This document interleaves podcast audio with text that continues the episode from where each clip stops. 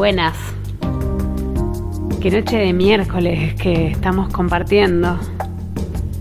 Ya es casi mañana. Estoy pensando en el cambio, en la posibilidad y capacidad que tenemos para cambiar, para adaptarnos, en los cambios de la naturaleza también, las estaciones, el clima, la luz. El impresionismo justamente se basó en tratar de plasmar el cambio en la luz.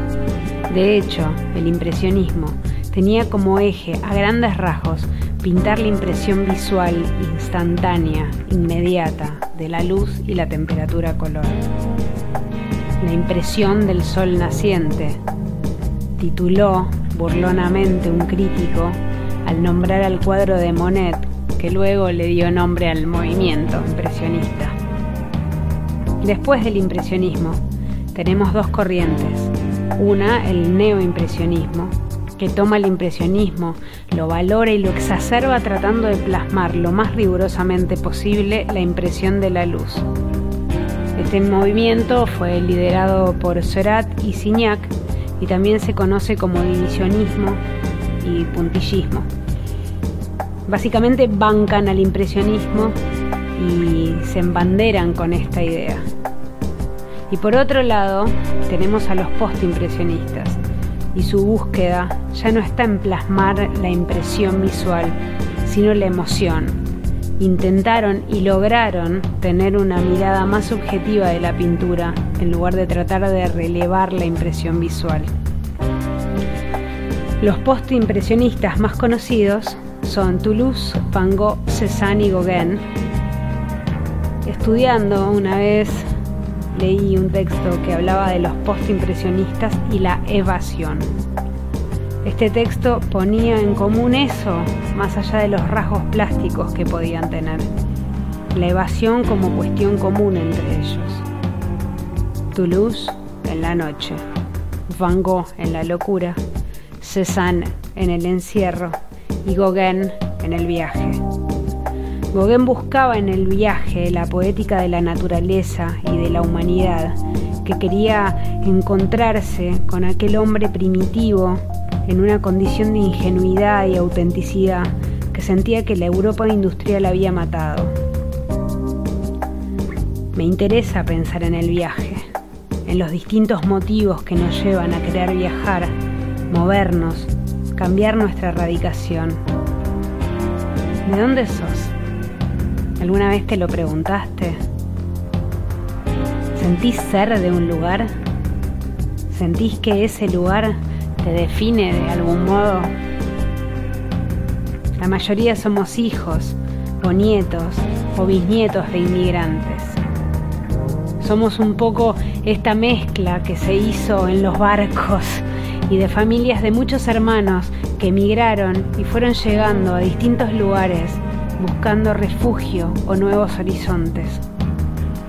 Probablemente hermanos que siguieron cantando pero separados las canciones de la infancia, en Montevideo, La Habana, Buenos Aires, donde sea. Y acá crecimos escuchando cuentos contados con acento gallego, italiano o de otros lugares tal vez menos frecuentes, pero que también conforma la amalgama que somos. Casi todas las familias tienen esas historias de estar empezando de nuevo, en un momento en el que todavía el mérito y el yugo diario los hiciera poder emprender algo distinto, algo que no podían en sus lugares de origen. Creo que hoy la experiencia del inmigrante es diferente. Cada historia es particular y es una historia motivada por distintas causas. Y no en todos los destinos se trata a los extranjeros de la misma manera y tampoco se trata a todas las procedencias del mismo modo. No podemos poner a la inmigración, emigración como algo genérico sin tener en cuenta eso también. La legalidad, la legitimidad, los prejuicios.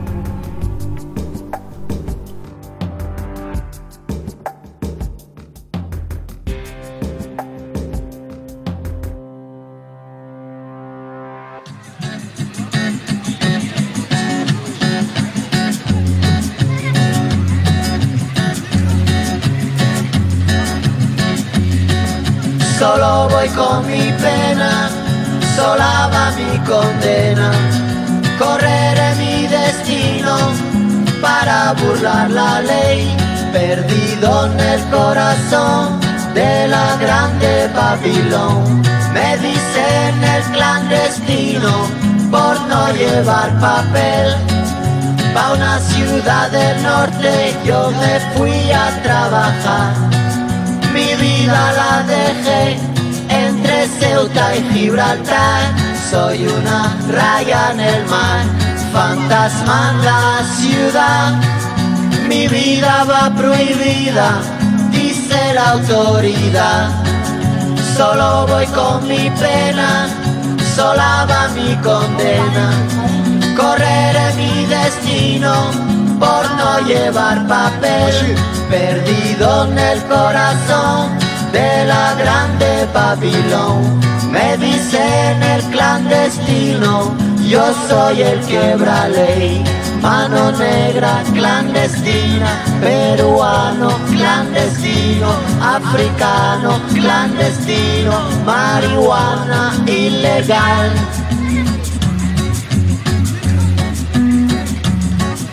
Solo voy con mi pena, sola va mi condena. Correré mi destino para burlar la ley, perdido en el corazón de la grande Babilón. Me dicen el clandestino por no llevar papel. Argelino clandestino, nigeriano clandestino, boliviano clandestino, mano negra ilegal. شوف الله يخليك الا ما الا ما تسالي الا ما تدوز الصبح شوف داك السماح من الشمال ديال الكركون ولا شي ناس يمشيو لموريتانيا ويجي معاهم باش يلقى يزيد راه غادي يعطيو واحد هذا واحد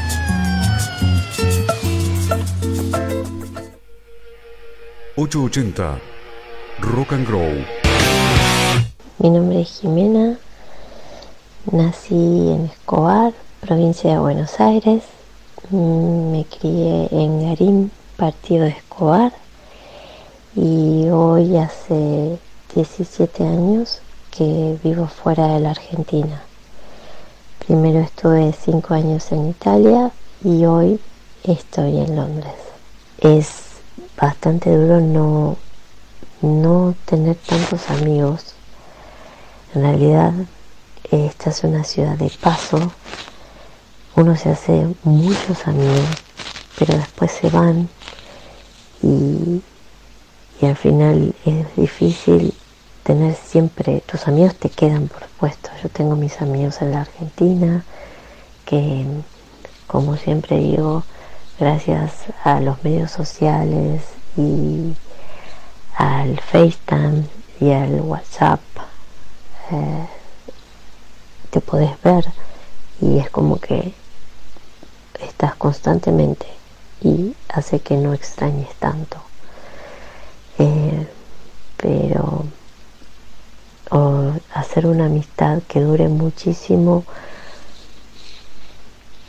sí las tengo, pero yo cuando llegué me hice un grupo enorme de amigos, de los cuales eh, quedan dos y éramos un montón de amigos. Nos reuníamos siempre, pero hoy en día están en Chicago, en Dubai, eh, Italia, México, eh, Monte Carlo, se han ido todos a diferentes países. Sigo en contacto con todos ellos, con unos más que otros, pero el grupo no está, de que antes salíamos del trabajo y nos íbamos al pub. Por supuesto que te haces otros amigos. Eh, pero es siempre así, con el miedo de que se te van eh, y vos seguís quedando, o vos mismo te podés ir también. Eh, por ahora soy yo la única que quede. y después vuelven y vuelven a irse. Pero después también es una ciudad cara. Eh, pero bueno, yo trabajo un montón. Yo soy pastelera y por suerte trabajo un montón y, me da muchísimas satisfacciones mi trabajo. Em, aprendí más, siempre aprendo, tanto en Italia como acá, vivo aprendiendo cosas y eso me encanta. Em, Vine en el 2013, eh, soy de nacionalidad peruana, eh, nada, vine por motivos familiares más que nada, para ayudarle a mi hermana, porque ella vino primero y después trajo a mis sobrinos.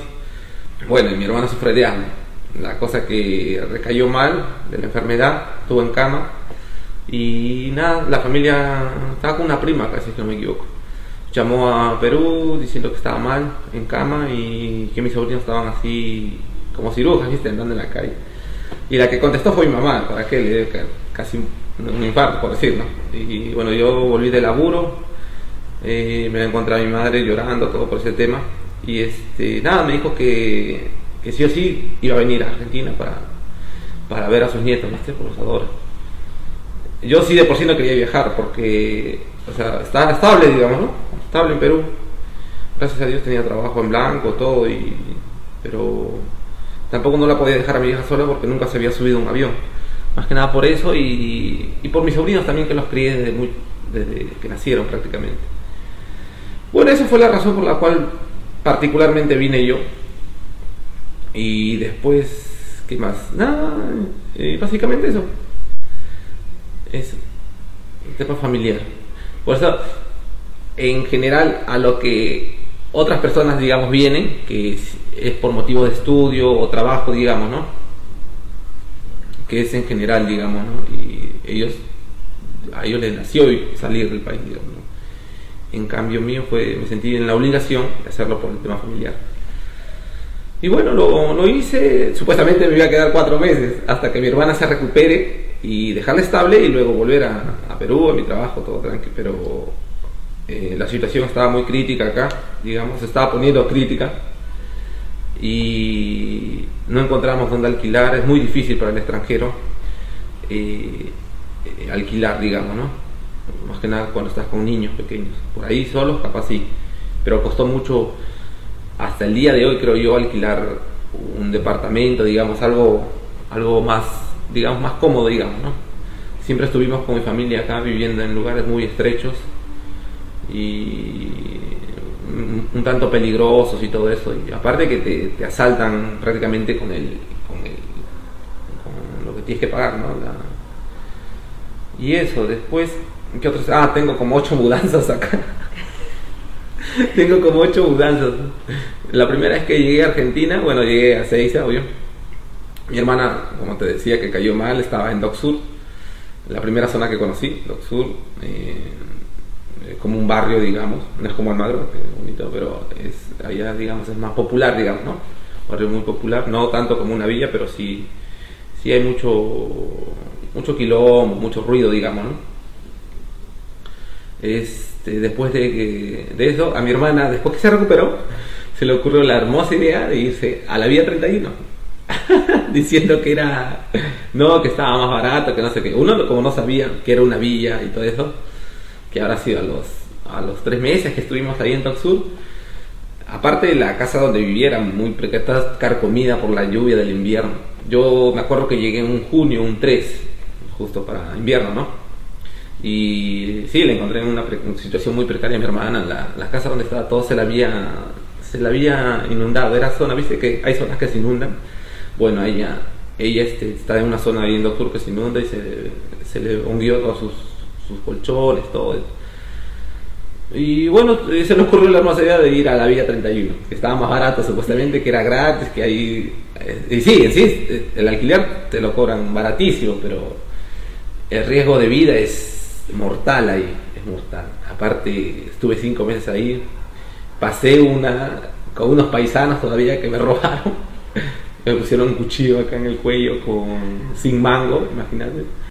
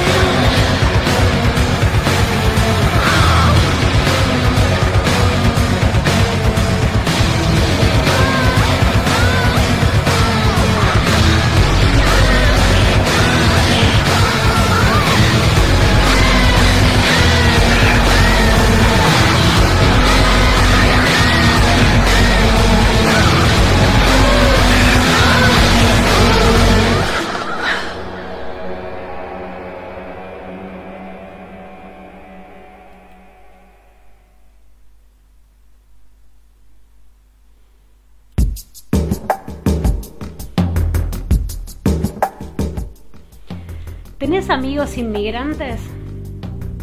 ¿Tenés amigos que hayan emigrado? ¿No son todas las historias distintas las que ellos tienen para contar? Los que se van por curiosidad, por amor, por necesidad, por la familia, porque sí. ¿Y por qué no irse?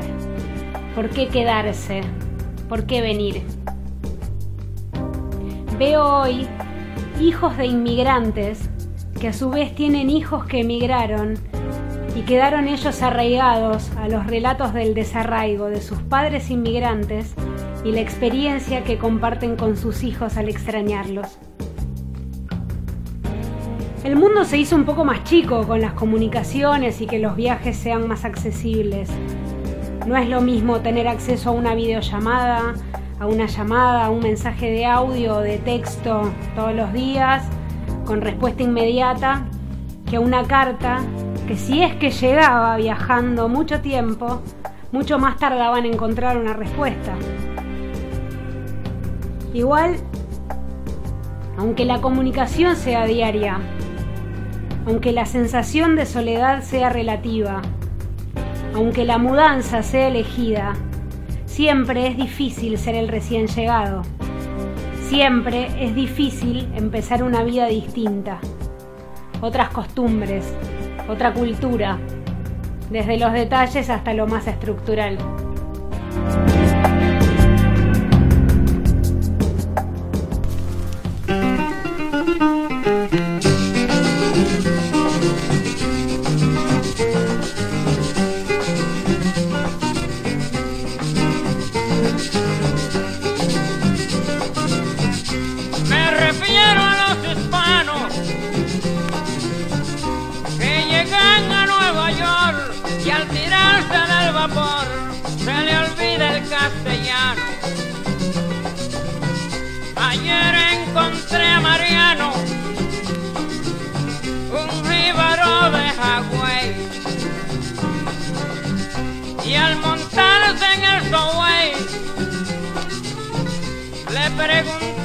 Cómo estaba y lo que me contestaba era I don't know what you say.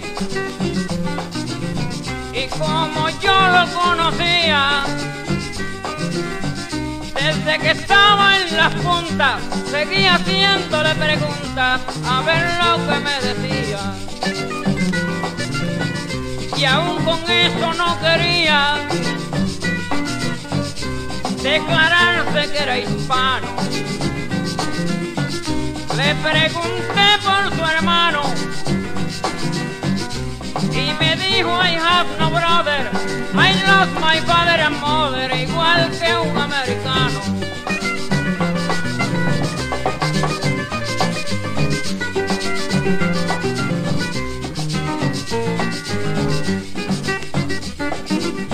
Y ya por no poner asunto,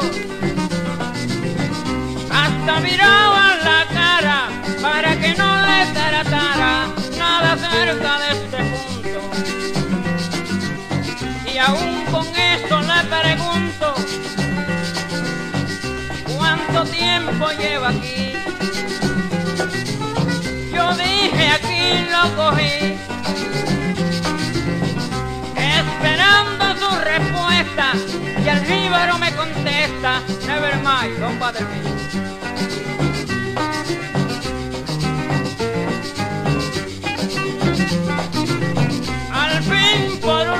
vez, me dijo estoy vacilando, pero siempre siguió hablando en español y en inglés. Siguió diciéndome yes, casi en el mismo vaivén.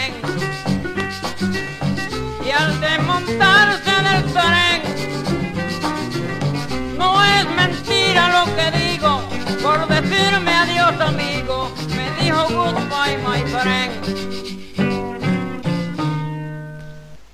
Una cosa que me pareció súper curiosa después cuando voy al pub y ver a los ingleses que tienen dos cervezas en la mano al mismo tiempo y ellos hablan con sus dos cervezas en la mano. Y yo digo, pero, porque acá la cerveza no se sirve fría como en la Argentina, porque tampoco hace un calor así como en la Argentina. Eh, y aparte, los que saben dicen que la cerveza no se tiene que tomar súper, súper fría. Entonces tiene que tener una temperatura adecuada. Y ellos usan esa temperatura. Y, pero nosotros no. Igual acá solamente, ya les digo, es como que el verano es muy poquitito, entonces eh, mm, cuando tenías que tomar una cerveza, esa sensación de tomarte, ay, está resfría, no sucede. Muy pocas veces llega, creo que he tomado una cerveza así súper fría y tiene que haber sido en mi casa, no, no en un pub. Pero eso de, de, ver a los ingleses con dos cervezas en la mano, cuando hace calor, eh, una que se calienta y la otra que está casi más o menos a temperatura fría. Y ellos hablan y todo. Y es muy gracioso de verlos. Eh, y es curioso también.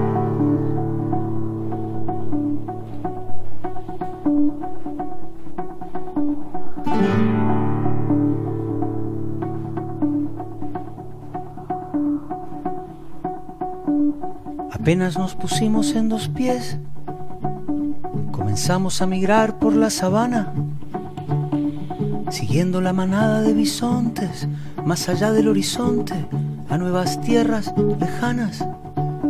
Los niños a la espalda y expectantes, los ojos en alerta, todo oídos, olfateando aquel desconcertante paisaje nuevo, desconocido somos una especie en viaje. No tenemos pertenencias, sino equipaje. Vamos con el polen en el viento. Estamos vivos porque estamos en movimiento. Estamos quietos, somos trashumantes, somos padres, hijos, nietos y bisnietos de inmigrantes. Es más mío lo que sueño que lo que toco. Yo no soy de aquí, pero tú tampoco. Yo no soy de aquí, pero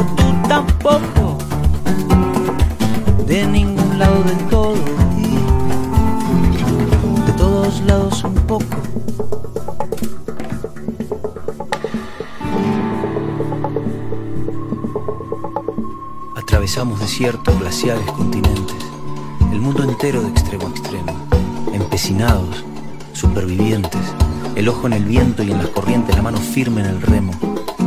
Cargamos con nuestras guerras, nuestras canciones de cuna, nuestro rumbo hecho de versos, de migraciones, de hambrunas. Y así ha sido desde siempre, desde el infinito, Fuimos la gota de agua viajando en el meteorito. Cruzamos galaxias, vacíos, milenios. Buscábamos oxígeno.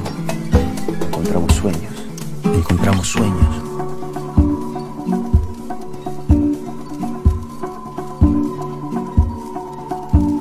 Apenas nos pusimos en dos pies y nos vimos en la sombra de la hoguera.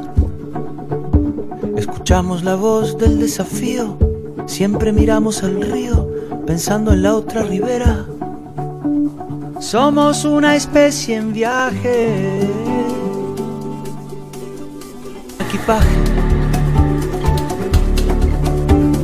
Nunca estamos quietos, somos trashumantes, somos padres, hijos, nietos y bisnietos de inmigrantes. Es más mío lo que sueño que lo que toco. Yo no soy de aquí, pero tú tampoco. Yo no soy de aquí, pero tú tampoco lado del todo, sí, de todos lados un poco.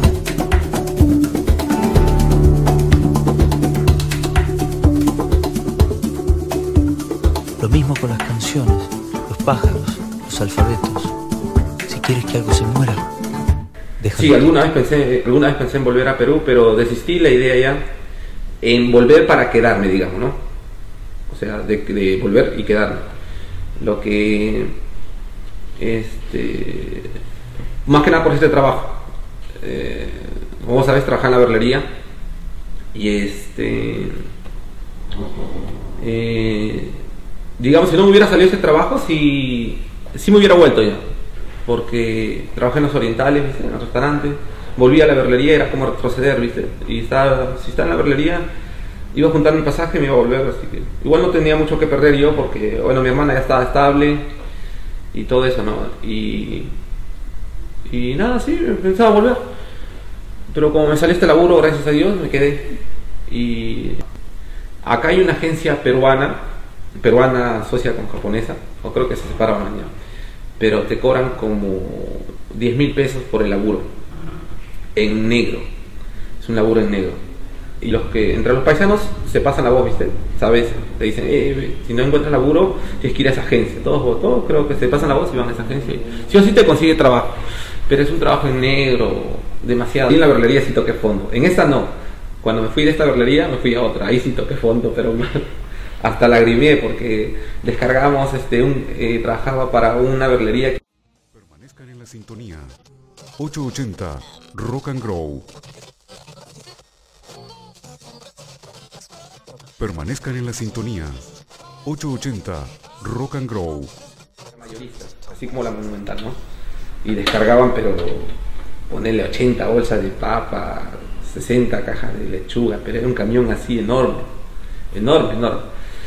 Y tenías que bajar las, las cajas, por ejemplo, y y ir haciendo escalerita, ¿viste? Y llega un momento que llegas al techo. Y Y después te pones a, a pensar y decir, ¿qué hice mal en la vida, digamos, para terminar así? Que es un trabajo, digamos, dentro de todo, legal, pero me refiero a matarse tanto, ¿no? Y ahí me acuerdo las palabras de, mi tía Clara, que me decía, siempre nos decía cuando comíamos, nos salía la comida, estudien, estudien, porque si no van a ir a trabajar a la mira. Y el problema de entre la comunidad peruana es que no, no se dan la mano, no son, no son, como te digo, al contrario, mientras se abusan más bien qué lindo fuera de que digamos, ¿no? O sea, te den un trabajo, que te pongan en blanco, con todas de la ley y todo eso, te paguen tu sueldo que debería ser, sería lo ideal, pero el, el extranjero, creo yo, en general, y lo he visto en varios casos también, que tengo amigos de otras comunidades, de Paraguay o de... Ah, no, los paraguayos son más unidos. Lo de Venezuela, por ejemplo, entre ellos mismos a veces no se dan la mano, ¿viste? Bueno, en el caso de los peruanos, uy, son muy, muy, muy explotadores entre, entre nosotros mismos, ¿viste? Y la gente que son, digamos, que tienen su negocio, son microempresarios, digamos, por ejemplo, en verlerías, en diferentes cosas, están muy ahogados con el tema del dinero, muy cegados. Bueno, en sí todo el mundo, pero, pero me refiero particularmente, ¿no? Que todo lo ven en su bolsillo, su bolsillo, su bolsillo y, y no, no se preocupan por la calidad del trabajador, creo yo. ¿no?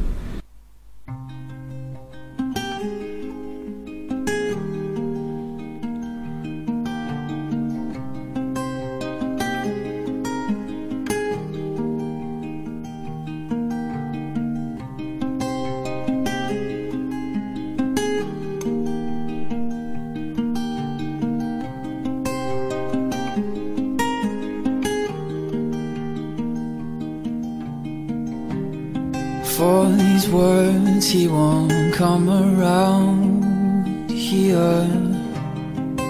And his eyes won't see. And you know he won't come around here. He needs it to be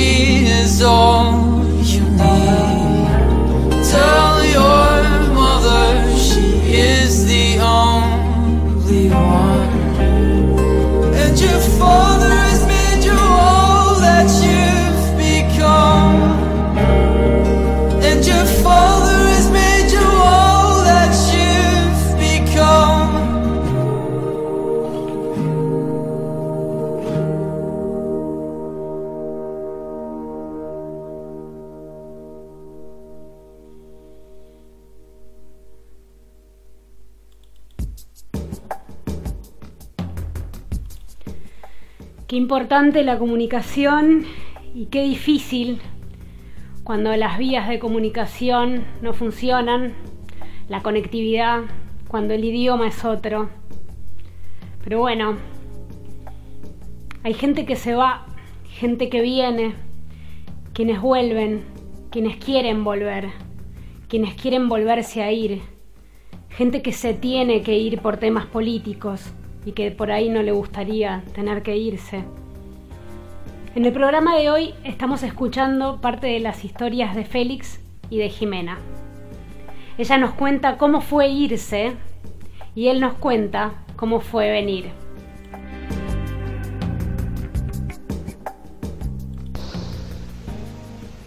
Bueno, acá en Londres, eh, cuando llegué no sabía hablar nada de inglés, muy poquito, lo que te enseñan en el cole. Y después, eh, al estar con un montón de gente italiana, como que no aprendía mucho el inglés. Eh, hoy sí entiendo un montón y hoy no me da miedo eh, decir, por favor, me puedes repetir porque no llego a entender el sentido de lo que me estás diciendo. Eh, pero pasó todo un proceso para poder llegar a decir eso y todos los miedos que uno tiene al, al enfrentar a la otra persona y explicar de que no te entiendo. Eh, anécdotas tengo un montón, tengo muchas anécdotas lindas y feas. Eh, cuando llegué a Londres me fui a un hotel, eh, a un eh, hotel de mochileros, hasta que encontré después en mi vivienda y tres semanas en ese hotel y he visto un montón de cosas en ese hotel. Eh, después perderme en cuando llegué, perderme en la estación que hoy paso todos los días y mm, cada vez que paso recuerdo y digo, uy, qué loco me perdí acá. Em, una cosa que me pasó que nunca pensé, yo venía de este hotel, que era de mochileros, pero era bastante bonito que entonces encontré el lugar para irme a vivir, un compañero de trabajo. Eh, me dijo, Jimé, en este lugar hay una habitación para vos. Eh, acá los alquileres son muy caros y es compartir eh, un departamento con un montón de, gente, depende de lo que vos puedas abonar al mes, de diferentes nacionalidades. Fui a ver la habitación y me pareció súper bonita, era nueva, recién pintada, tenía mi ladera pequeñita adentro, bastante grande, y yo dije, sí, la acepto. Y entonces tenía mi equipaje en el, todavía en el hotel, y les dije, pedí permiso en trabajo si no me podían hacer un, un horario que terminara más temprano porque me tenía que ir a, a mi nuevo a mi nueva casita y la, habitación no tenía absolutamente eh, las sábanas, no tenía almohadas. Eh. Permanezcan en la sintonía 880 Rock and Grow. Yo pensé que me lo iban a poner cuando yo llegaba no tenía absolutamente nada de todo eso. Sí tenía el colchón, pero no tenía un acolchado y todo lo que tenía, a pesar de todo, en este eh, hotel de eh, mochileros era bastante bonito y tenía todo eso. Entonces yo pensaba que iba a tener todo eso y no podía ir a comprar nada. Y era tardísimo y era súper frío, entonces no sabía cómo iba a dormir y agarré, le saqué toda la ropa de mi maleta, que tenía una maleta. Eh, hoy ya tengo muchas maletas y muchas cosas más. Y me saqué toda la ropa que tenía, me acosté y puse toda esa ropa arriba mío, porque hacía muchísimo frío. Hoy me río, pero fue bastante frío y pasé mucho frío esa noche. Esa fue una anécdota para reírme muchísimo que digo, no, que no tenía ni idea que me llegase a pasar. Y fue muy divertido muy, muy divertido. Yo creo que ya me, ya, ya, ya me adapté ya, ya pasé esa etapa ya de, de ¿cómo se llama? De, de sufrir, sí, de sufrir porque sufres los primeros cuatro meses como extranjero, te comento que es muy, muy jodido para uno estar en un país ajeno, digamos, ¿no? Yo creo que tanto como argentinos que van a otro lado o personas que vienen acá a Argentina, creo que deben de pasar por lo mismo. Eh, sí, se extraña muchísimo. Tendrías que ser muy frío, pero muy frío para, para decir, no, que no, estoy normal, que no sé qué. Pero sí o sí te va a doler, creo, los primeros cuatro meses. Y yo conversando con paisanos, así, con gente, sí les cuesta. Y, y, la gente que ya pasó eso, cuando te juntás y ya tienen más tiempo acá, por ejemplo, yo conocí gente que ya tenía 10 años, 15 años, me, me decían, no, que te vas a volver, no te vas a volver, me dice, espera que hagas amistad, todo eso te vas a quedar, me dice, no, no, no, yo le digo, yo me vuelvo, yo al año me vuelvo, que no sé qué, que me vuelvo, que volví. Este, pero te dicen de que, de que todos coinciden, eh, escuchando sus comentarios, que pasan los 4 meses, 4 o 5 meses, ya se te, se te vas calmando.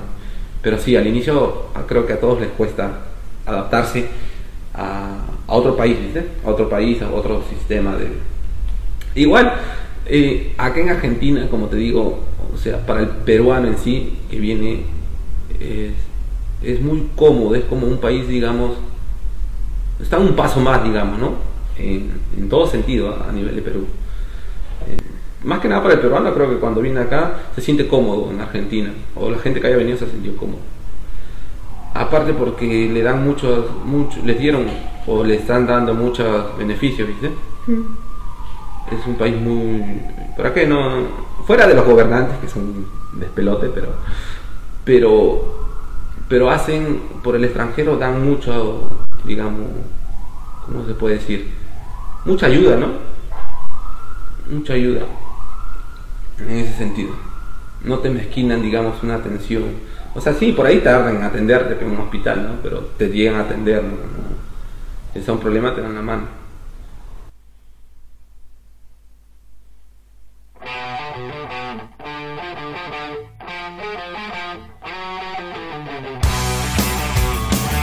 Desde Buenos Aires, Argentina. 880 Rock and Grow.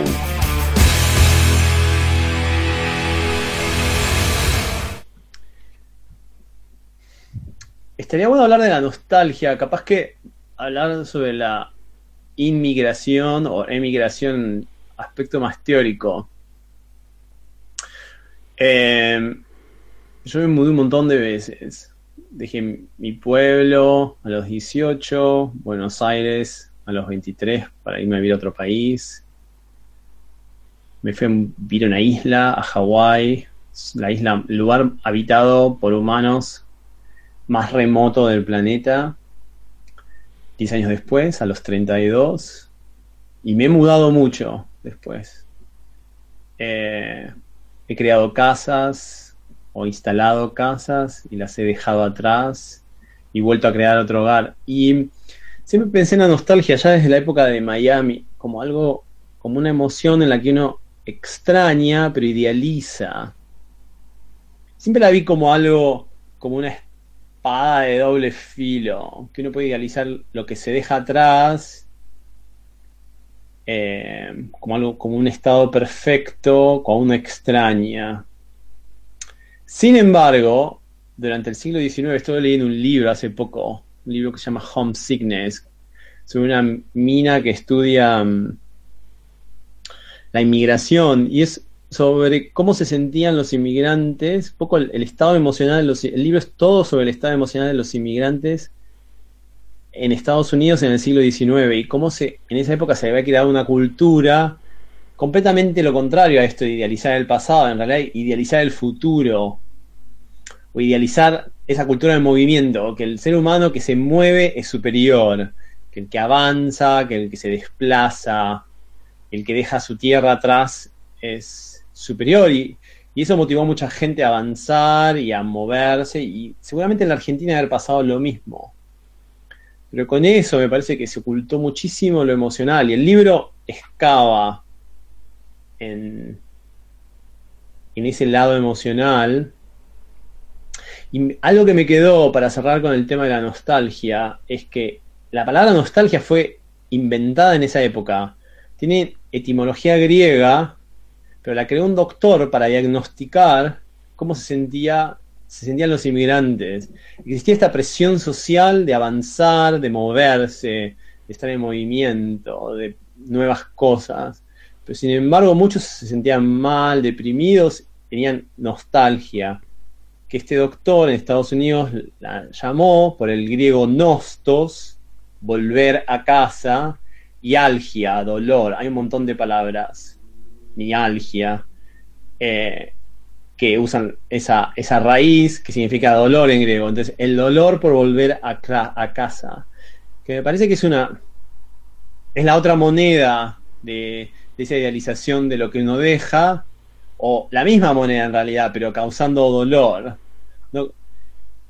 Y es algo que se, está, que se está empezando a apreciar ahora, cómo los inmigrantes, cómo la inmigración genera tanto trauma y tanto trauma colectivo que en muchos países creados por estas inmigraciones masivas del siglo XIX y las del XX y las de ahora del XX de otros países a otros países como los latinoamericanos ahora inmigrando a Estados Unidos, de países limítrofes en la Argentina inmigrando a la Argentina.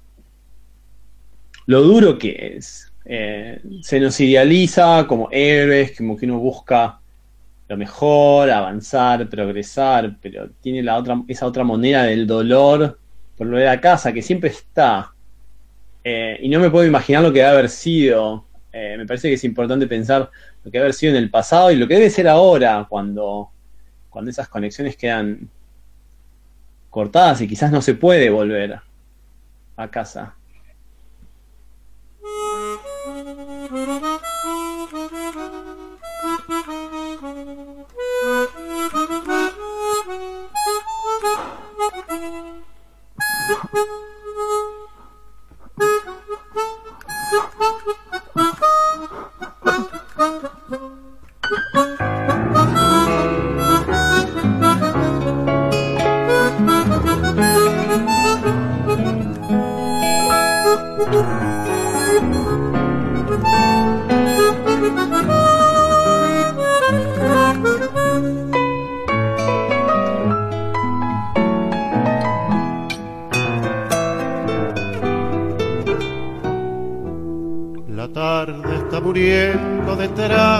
y pienso mientras tomo mi taza de café.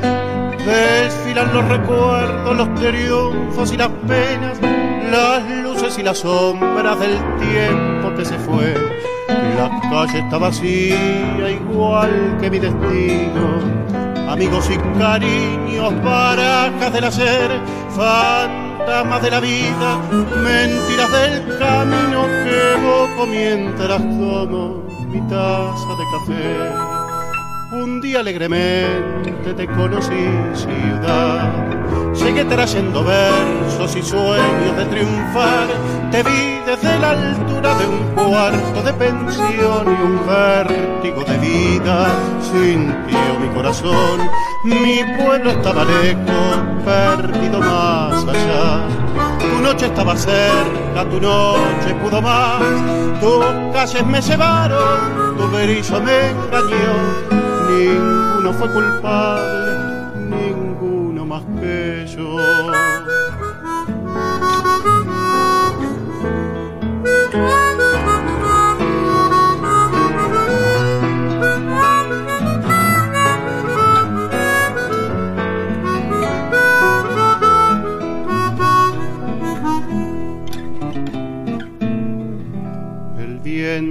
la tarde revuelve la cortina, la mano del recuerdo me aprieta el corazón, la pena del otoño que agranda la neblina se cuela por la endija de mi desolación. Inútil pesimismo, deseo de estar triste, manía de andar siempre pensando en el hacer, fantasmas del pasado que vuelven y que insisten cuando en las tardes tomo mi taza de café y alegremente te conocí ciudad. Llegué trayendo versos y sueños de triunfar. Te vi desde la altura de un cuarto de pensión y un vértigo de vida sintió mi corazón. Mi pueblo estaba lejos, perdido más allá. Tu noche estaba cerca, tu noche pudo más. Tus calles me llevaron, tu brillo me engañó. Ninguno fue culpable,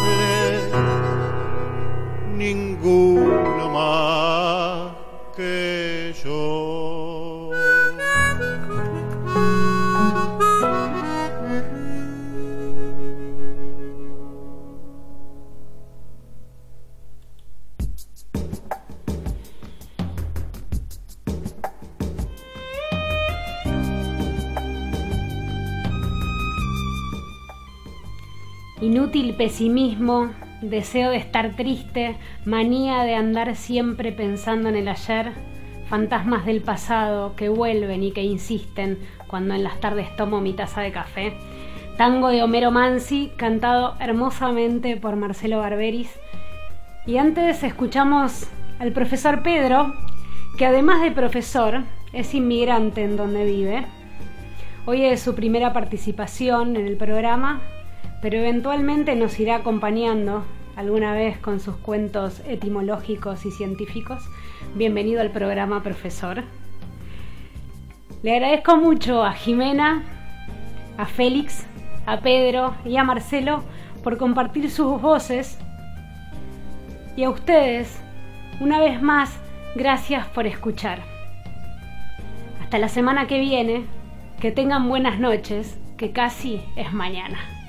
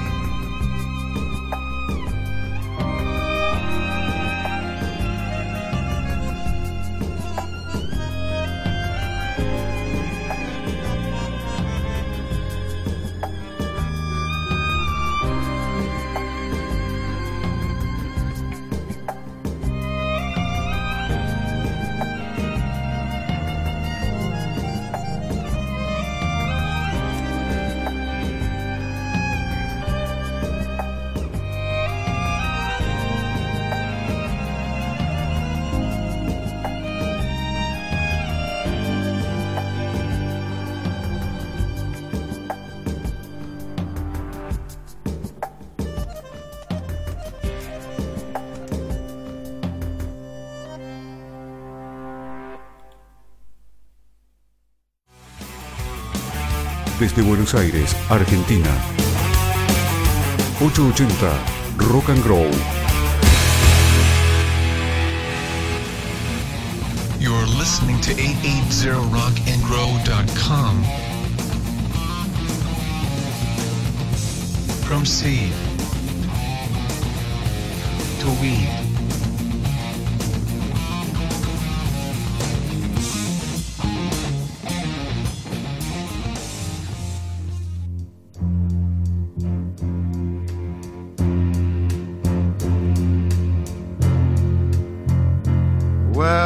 Think I'm going out of my head. Yes, I think I'm going out of my head over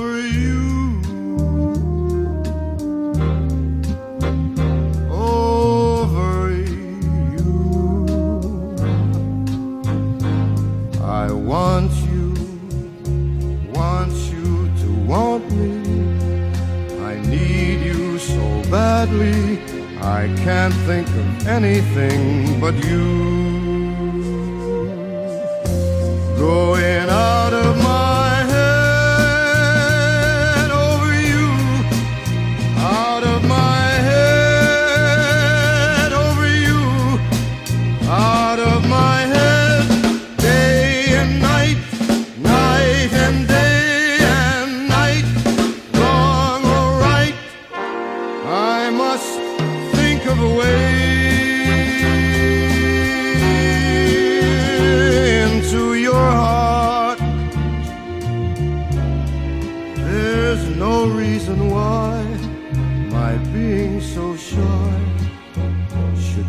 us. And I think I'm going out of my head. Cause I can't explain the tears that I shed.